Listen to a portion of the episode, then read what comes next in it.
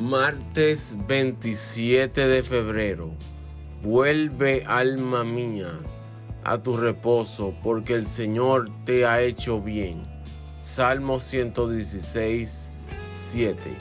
Cuando el estrés, la ansiedad o las emociones te asalten, detente y busca la presencia de tu Padre Celestial. Aprende a disfrutar tiempo con Él necesitamos recordar sus bendiciones anteriores, porque nunca se agotan, ni tienen fecha de vencimiento. Confía y descansa en sus brazos. Jehová te ha hecho bien. Dios te bendiga.